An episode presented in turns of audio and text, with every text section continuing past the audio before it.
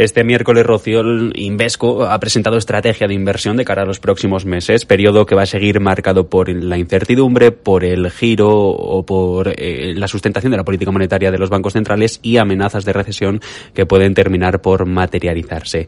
Contexto en el que no está de más en pensar cómo construir carteras para salvar muebles. Fernando Fernández Bravo, Head Active para España y Portugal de Invesco. ¿Qué tal? Muy buenas tardes. Hola, muy buenas tardes fondo de armario para una cartera que quiera batir a los temporales que se avecina y que pueda mirar de tú a tú a esta inflación que, que tenemos, aunque, aunque esté atenuando, haya estado en máximos.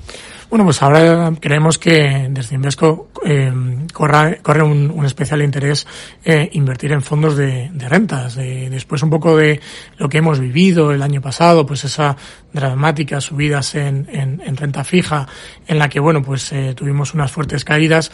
Pensamos que para este año, pues 2023, lo que es el, la deuda de alta calidad, el investment grade, eh, incluso, pues bueno, pues invirtiendo en, en algunos valores, pues de, de renta variable, podemos construir eh, carteras, pues con, con, esos cupones, con esos dividendos por encima del 5%, batiendo a, a, a una inflación, eh, con lo cual, pues esos fondos pues de rentas e incluso pues los fondos de, de crédito, investment grade, podrían ser las opciones a, a tener muy en cuenta.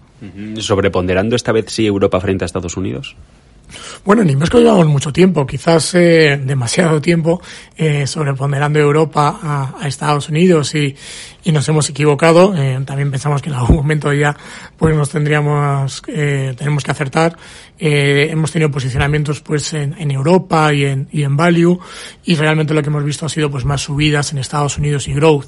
Pero bueno, creemos que, que hay un, cambio de paradigma de esa inflación, esas mayores subidas de, de tipos de, interés.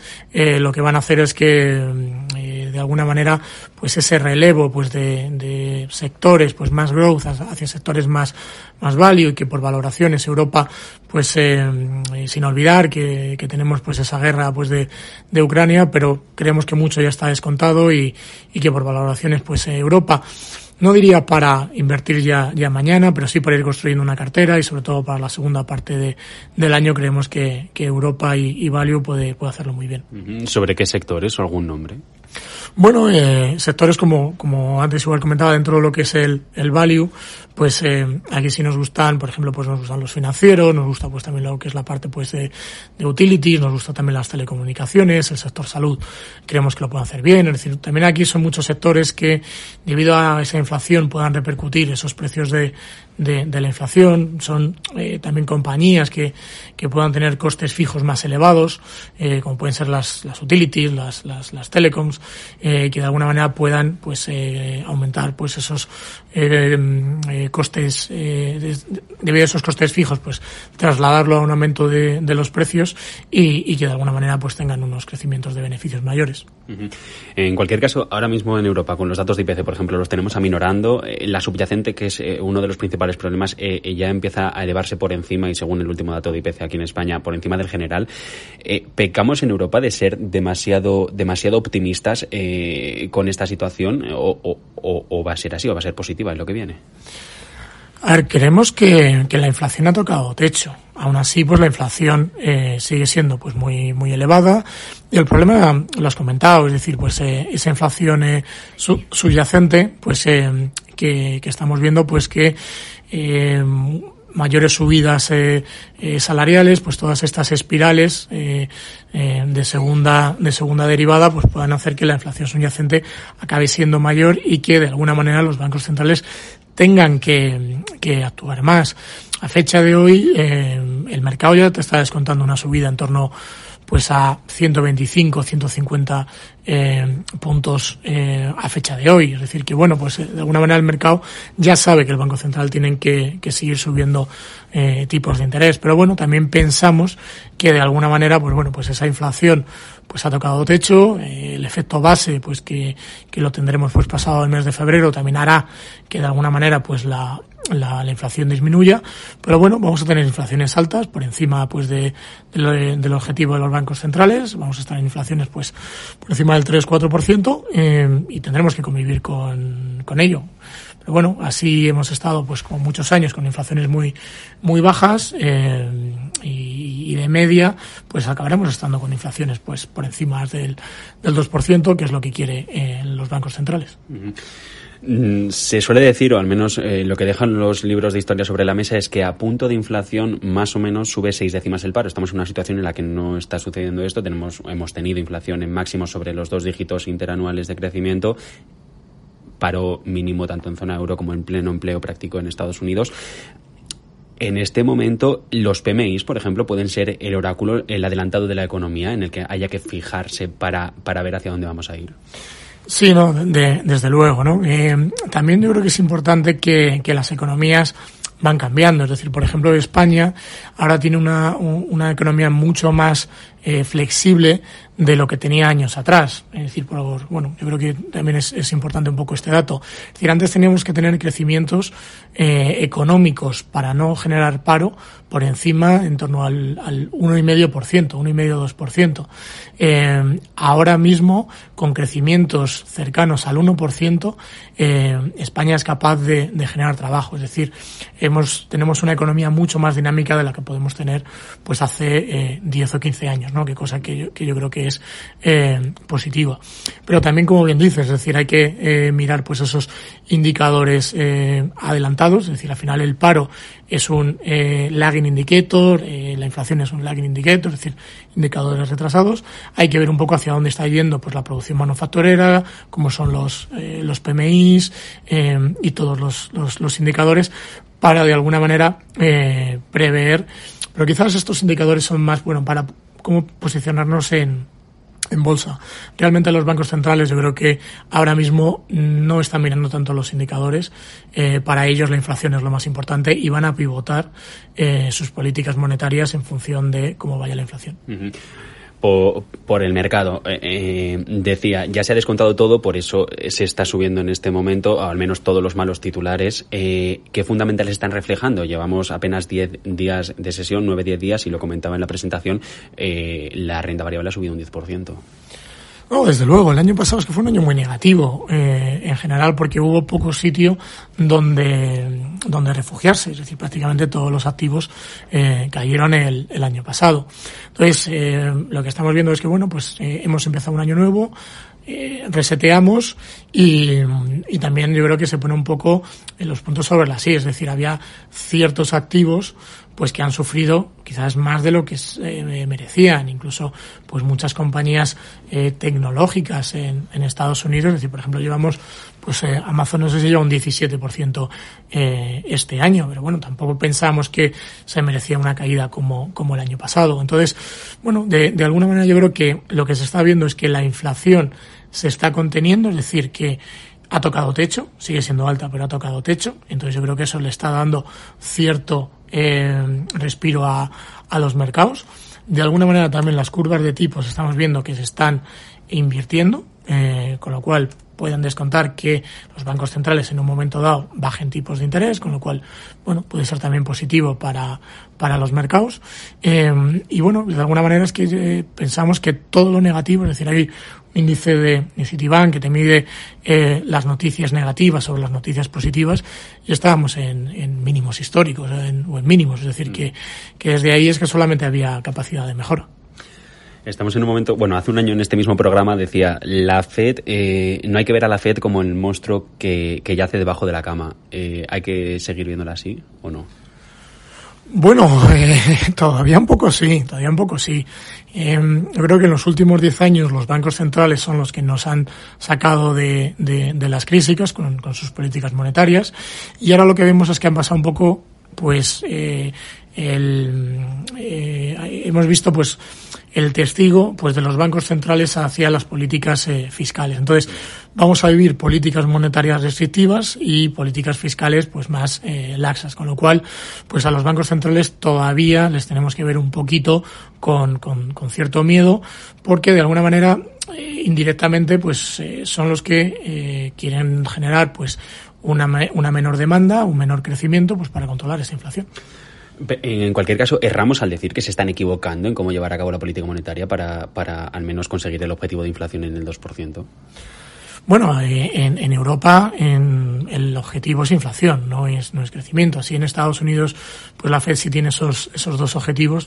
Aquí en, en Europa lo que tienen que controlar es, es, la, es la inflación, es, es su único mandato, con lo cual no le podemos eh, decir, decir nada. Y en, y en Estados Unidos, de momento el mercado laboral sigue sigue fuerte con lo cual pues bueno pues están tomando las las medidas que, que creen eh, para reducir la inflación que creemos que bueno pues que es un es un lastre para la competitividad y para las economías en el largo plazo tasas terminales, ¿cuándo van a empezar a bajar o hasta dónde van a llegar los tipos para empezar a bajar tanto en Europa como en Estados Unidos?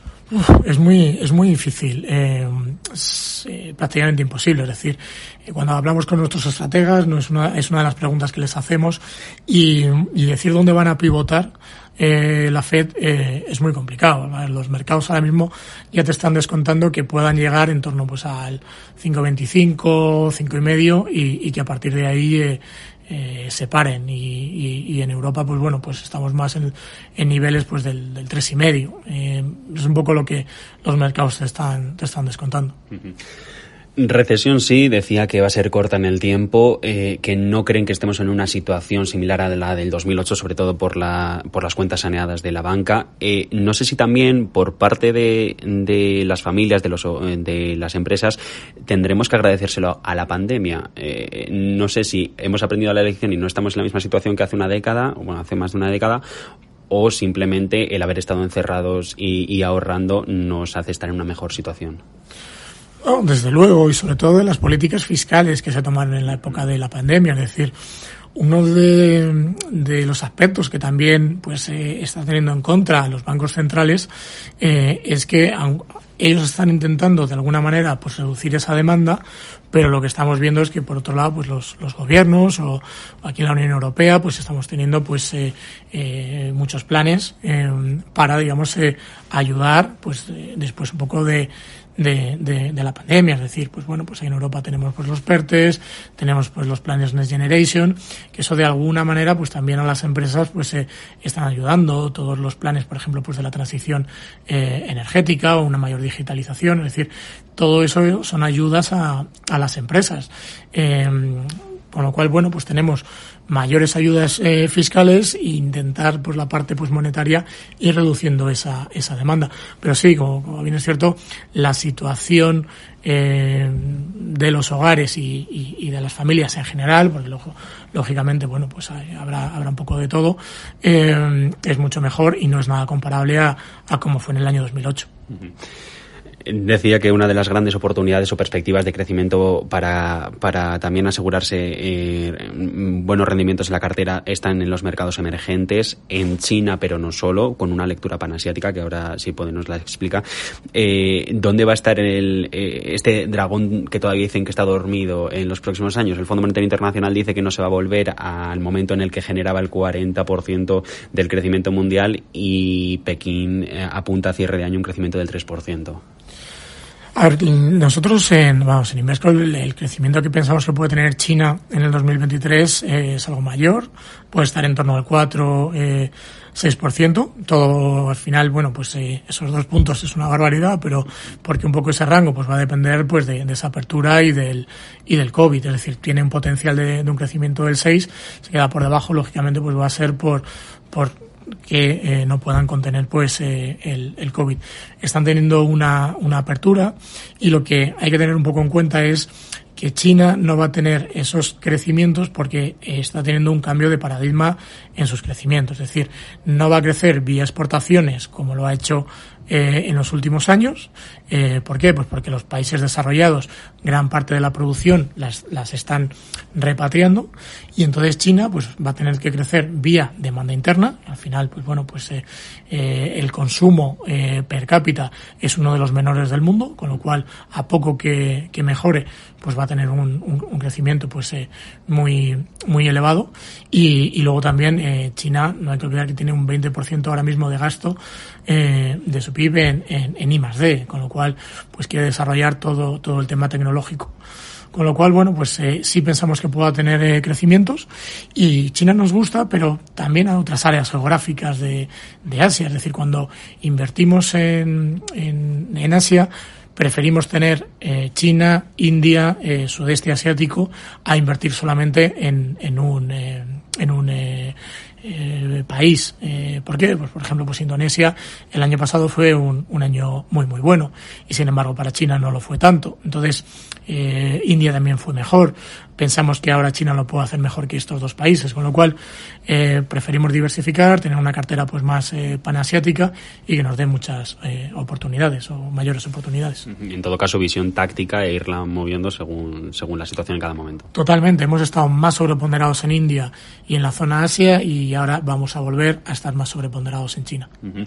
Por emergentes, más allá de China o del sudeste asiático, no sé cómo, por ejemplo, ven a, a Brasil ahora con Lula da Silva que ha entrado el 1 de enero en la presidencia o, o, excluyen también a Rusia por aquello de que dice, y justo ahora ha dicho, que las sanciones occidentales van a empezar a pesar sobre su economía, sobre, sobre la exportación de productos petrolíferos, por ejemplo. Eh, más allá, eh, lo dicho, en los BRICS, por ejemplo, ¿dónde, dónde tienen el foco puesto? Bueno, principalmente donde lo que más nos gustan emergentes es, es Asia. Eh, Europa del Este no sería un, un área y, y, por cuestiones un poco obvias pues de, de invertir en, en, estos momentos.